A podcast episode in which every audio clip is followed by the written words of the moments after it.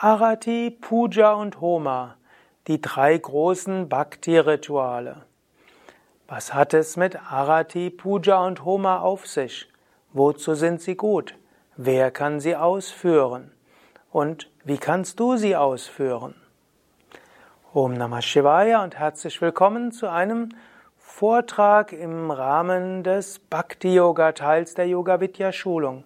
Mein Name ist Sukade von www.yoga-vidya.de.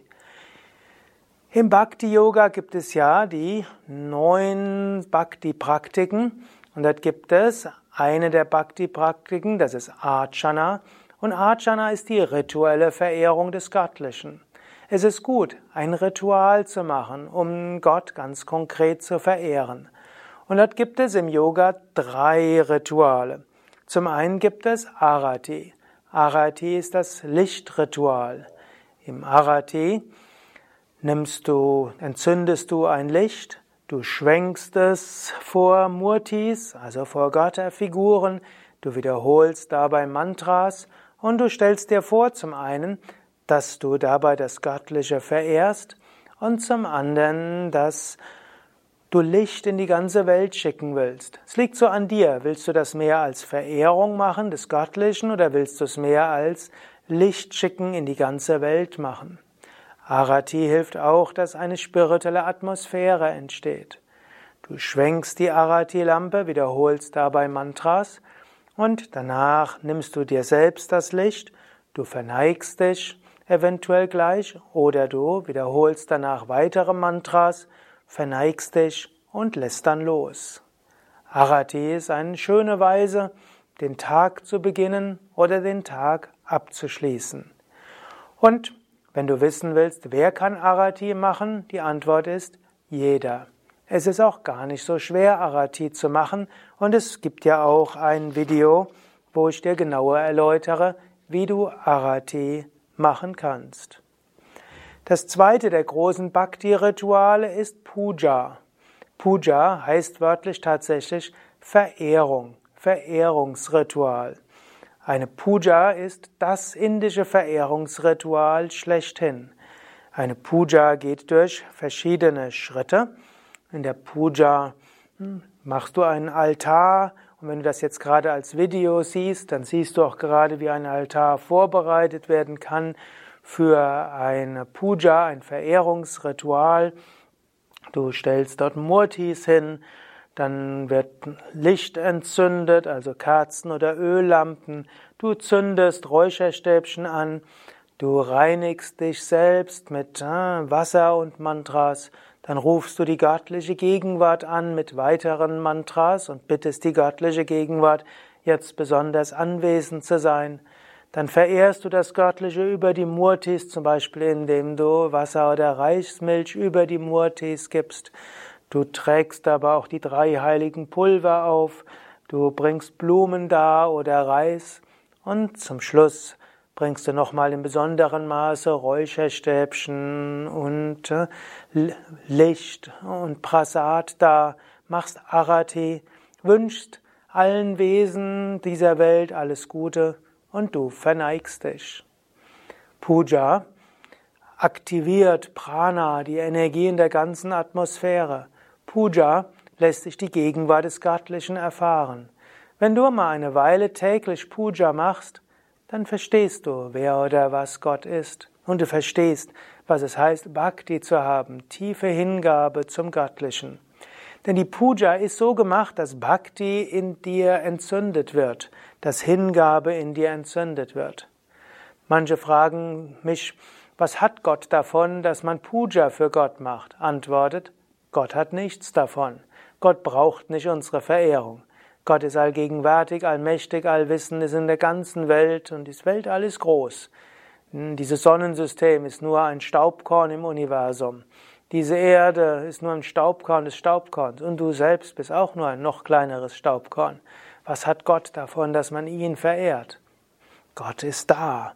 Aber indem du Gott verehrst, öffnest du einen Kanal. Das ist so ähnlich wie wenn du mit dem Telefon einen Menschen anrufst. Du könntest sagen, die Puja heißt, die Nummern zu wählen und dann zu hören.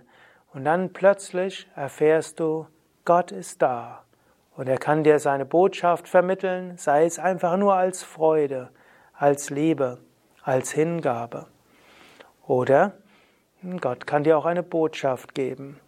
Also Puja ist so etwas wie Kontakt herstellen zu Gott durch das Entflammen von Hingabe. Puja und Homa sind aber auch beide dazu da, um die Energieschwingung in einem Raum zu erhöhen. Wenn in einem Raum regelmäßig Puja, Arati oder Homa gemacht wird, sammelt sich eine spirituelle Schwingung im Raum. Das kann jeder spüren. Angenommen, du hast ein Yoga-Zentrum, dann wäre es gut, in dem Raum, wo du Yoga unterrichtest, täglich eine dieser drei Rituale zu machen. Puja, Homa oder Arati. Und dann wirst du merken, da entsteht eine spirituelle Atmosphäre. Deine Teilnehmer merken das, selbst wenn sie nur interessiert sind an Asanas für Gesundheitszwecke oder weil sie Rückenprobleme haben und wissen, Yoga hilft. Menschen spüren diese spirituelle Schwingung.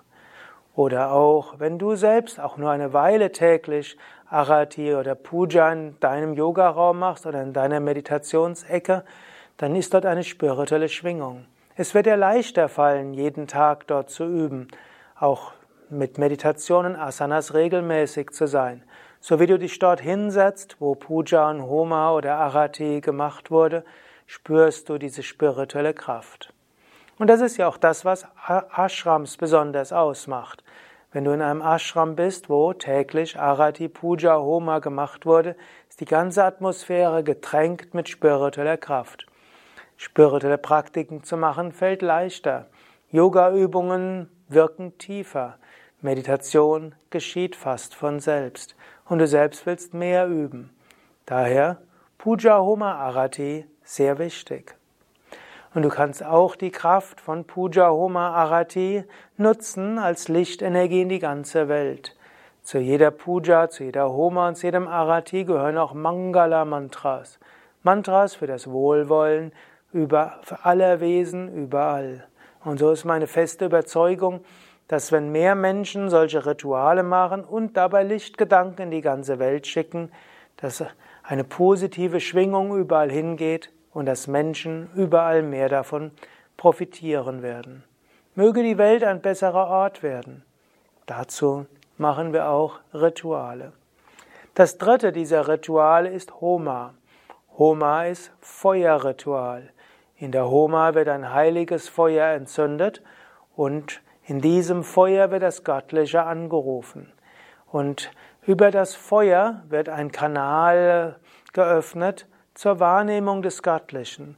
In diesem heiligen Feuer kannst zum einen du deinen eigenen Geist zum Göttlichen hinrichten und zum anderen kannst du diese Gegenwart des Göttlichen stärker spüren. Eine Homa kann auch gut verbrennen, eine Homa kann Energie geben. Eine Homa hilft dir, mit mehr Enthusiasmus und Begeisterung den spirituellen Weg zu gehen. Puja und Homa haben große Ähnlichkeiten. Nur dass in der Puja des, des äh, Abhishekam, also das Übergießen der Murtis mit äh, Wasser und Reismilch im Vordergrund steht und bei der Homa steht insbesondere die Verehrung des Göttlichen über das Feuer im Vordergrund und man gibt dort Ghee, also flüssiges Fett, ins Feuer und verehrt damit das Göttliche. Ansonsten Puja und Homa beginnen ähnlich und schließen auch ähnlich. Nur der mittlere Teil ist etwas unterschiedlich. Und man kann auch Puja und Homa miteinander kombinieren. Ja, soweit eine Einführung im Arati, Puja und Homa. Und in den nächsten Videos werde ich etwas mehr erzählen über Arati und dann auch über Puja und es wird auch etwas geben über Homa. Mein Name Sukade von www.yoga-vidya.de